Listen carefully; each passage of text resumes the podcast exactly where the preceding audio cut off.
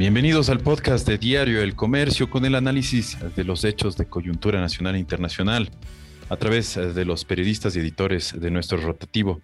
El día de hoy me acompaña Jorge Imbaquingo, él es editor de la sección política. ¿Qué tal, Jorge? Muy buen día.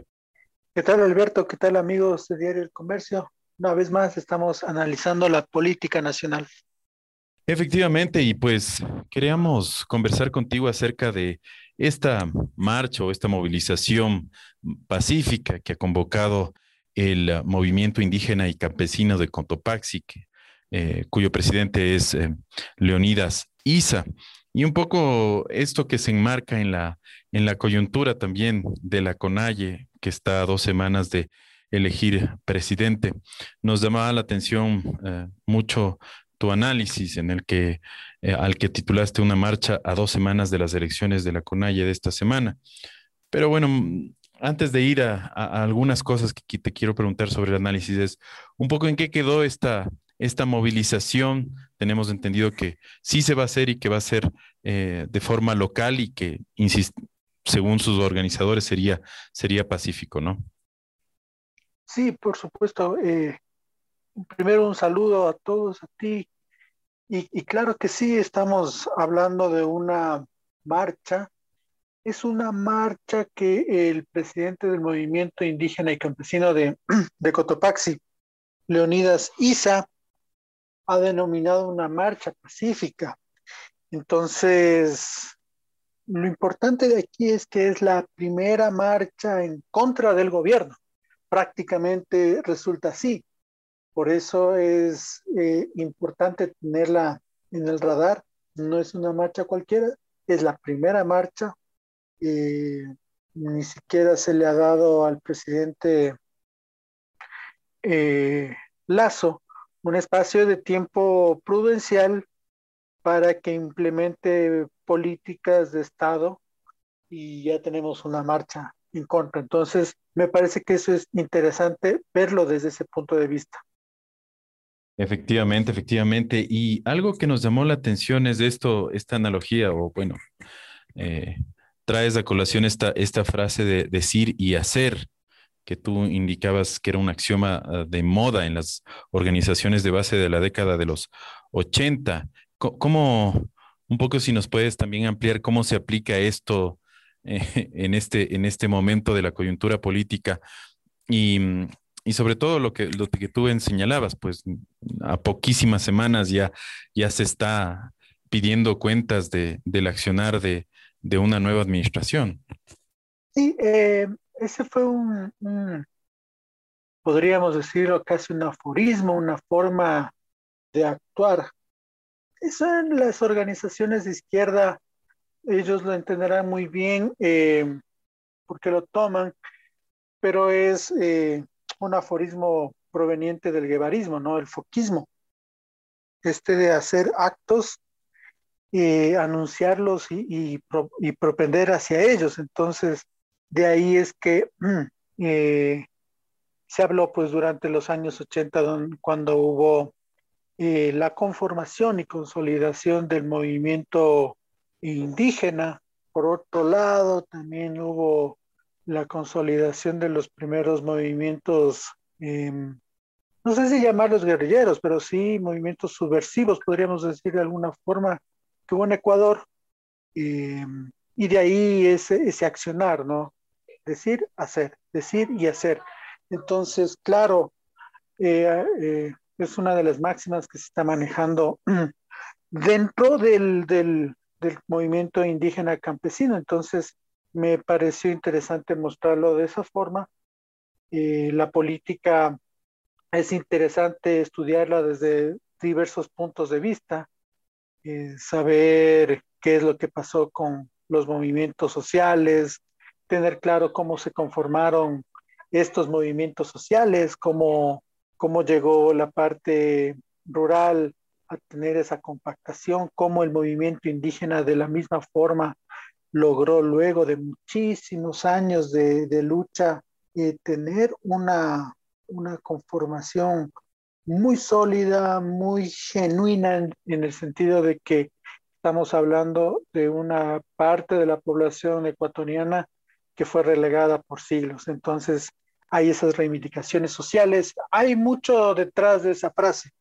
Por eso hasta el final la mencioné. Sí, sí, efectivamente. Y bueno, eh, lo que tú bien mencionas, eh, haciendo este recuento histórico, recordamos también ese, ese paro del, indígena del, del, año, si no estoy equivocado, 1990, en el, en el gobierno de, de Rodrigo Borja, que fue bastante importante y, y, masivo. Ahora también, como tú bien destacas en el análisis, eh, estos, esta movilización se da en un contexto que es la elección de, de nuevo presidente de la CONAIE.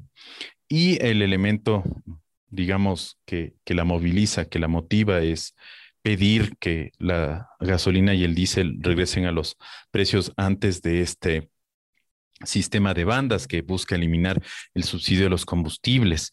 Em, ahora, lo que se ha dado es que el presidente Lazo también en esta semana se reunió con los transportistas y ya ha llegado a un acuerdo para continuar este diálogo, eh, porque también de parte de ellos viene el mismo reclamo. Tal vez eso le dejó sin piso o con menos fuerza a esta movilización. Yo entiendo que sí, de alguna forma el reclamo es, es bastante apresurado, me parece a mí. Eh, esta es una política que la ha tomado el Estado ecuatoriano como una forma para um, tener más campo de acción en, en, otro, en otros temas, el tema de educación, el tema de la salud misma, hay que, estar, hay que entender que, que, la crisis que tiene el país es sumamente grave, sistémica, y uno de los grandes problemas es que eh, los combustibles están eh, subvencionados, ¿no? Entonces, sí es un problema. Ahora, es importante también entender esto de, de, de la cuestión de las bandas, ¿no? Es interesante saber que es una propuesta que recién estaría cuajando el próximo año. Es decir, al próximo año estaríamos ya con, con los precios internacionales de, eh, del petróleo, ¿no? Con ese vaivén eh, sobre los precios, pero ya estaríamos con una subvención. Y el anuncio, como bien dices tú, que se hizo con los eh, transportistas, pues ya muestra que va a haber una focalización y es decir, ahí se va a tratar de atender a estos grupos prioritarios. Pueden ser los mismos transportistas, con lo cual ya no subiría el, el precio de las cosas, de, los alimentos, que es lo que están eh, con este, en este preciso momento sufriendo las comunidades campesinas, ¿no? Eh, por supuesto. Entonces, un poco si se cae. Hoy, que es jueves, iba a haber una reunión con el entre el presidente y la CONAI. Esa reunión se suspendió. Entendemos que tiene que ver con algo de la marcha que va a haber y luego sí se podría retomar este diálogo entre la CONAI y el, y el gobierno nacional, que me parece que es lo más eh, plausible, ¿no? Es decir, em, al menos sentarse y conversar y hablar. Eh, porque lo que va a suceder mañana simplemente es un acto en el que salen eh, los dirigentes, los campesinos de, Cotopaxi y van a entregar un pliego de peticiones entre las que se habla que se debe derogar este sistema de bandas para mantener el subsidio a los, a los combustibles mientras que el gobierno dice que, eh, como tú lo anotaste, pues esto será focalizado. Y bueno, muchísimas gracias por acompañarnos en este diálogo, Jorge. La última pregunta era en el sentido, y que tú también sugieres en el análisis, es que Isa es como el candidato más mediático y visible. ¿Cómo se ven finalmente estas elecciones en, en la CONAIE? ¿Qué, ¿Qué, perspectivas habrá? ¿Será que Isa pues se hace la presidencia inevitablemente? De lo que se entiende, están bastante, bastante adelantadas estas conversaciones entre las comunidades. Mira, una de las cosas fantásticas que tiene la CONAIE, y me permito decir, eh, eh, calificarla de ese modo, es que no deja eh, campo para que haya este tipo de de caciques, puede sonar un poco feo esto de caciques, pero sí, em, personas que estén eh, en la dirigencia perpetuamente dentro del movimiento indígena.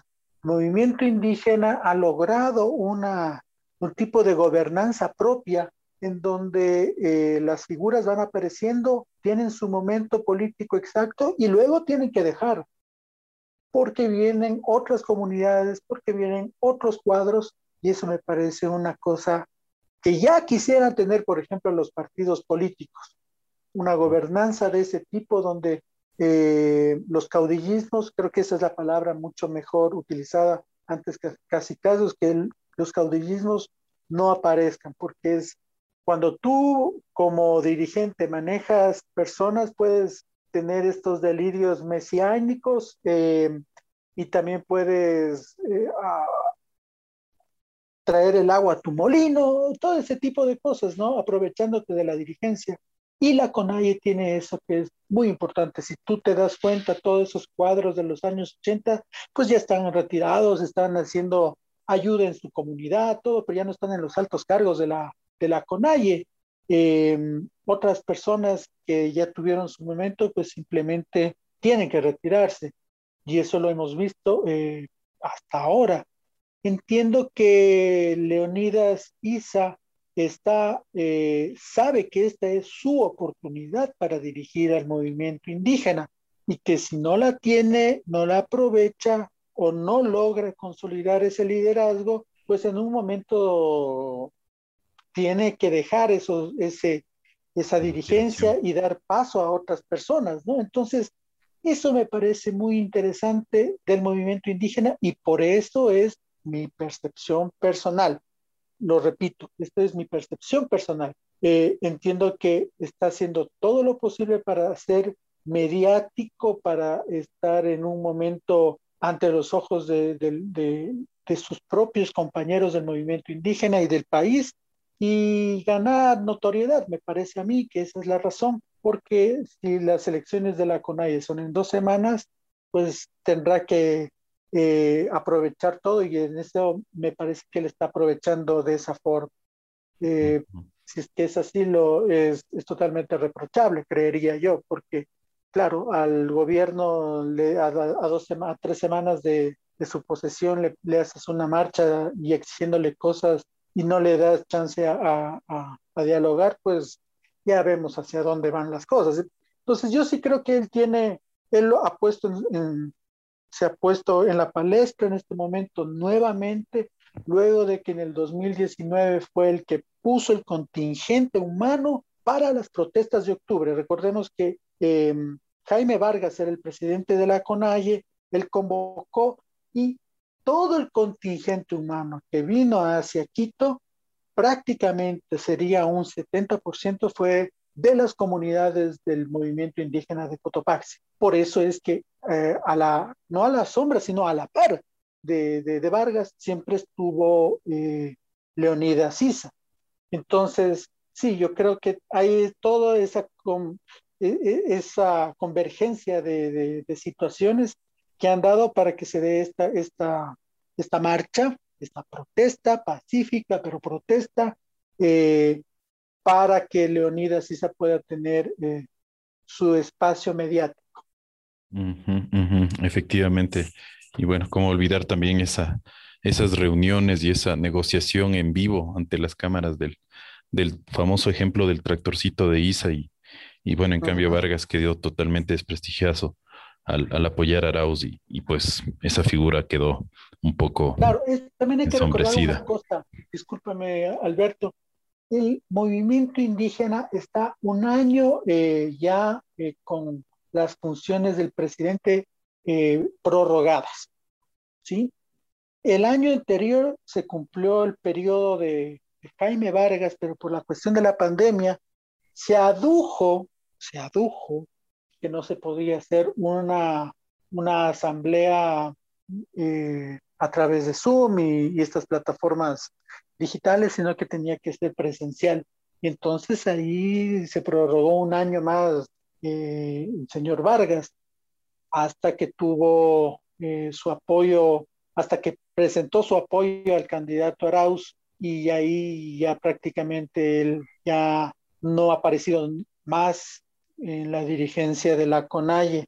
Yo a veces me pregunto, y esto también es otra cuestión personal, me pregunto qué habría sido si ahora estuviera eh, Arauz como presidente, mm. si tal vez hubiesen hecho esta, esta, marcha. esta marcha a tres semanas de la posición.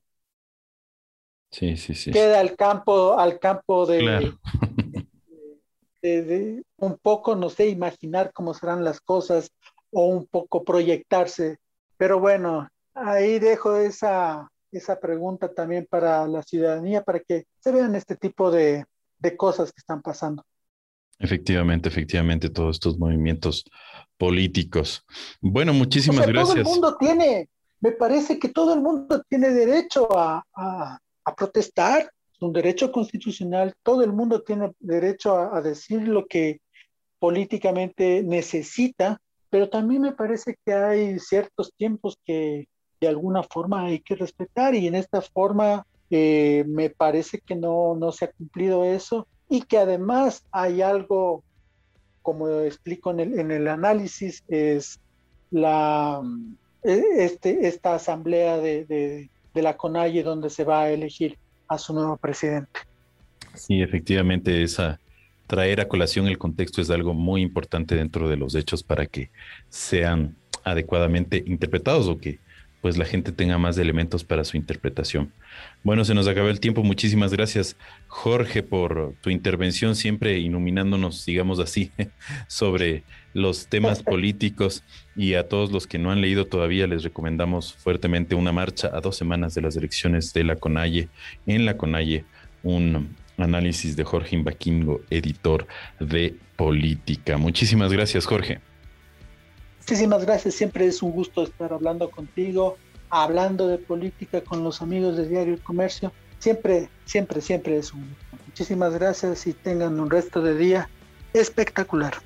Muchísimas gracias, Jorge, nuevamente y a toda la amable audiencia que estuvo con nosotros en este podcast de Diario El Comercio. También les acompañó Alberto Araujo, editor de Nuevos Productos. Nos vemos mañana con otro tema de interés nacional o internacional. Que tengan una excelente, excelente jornada.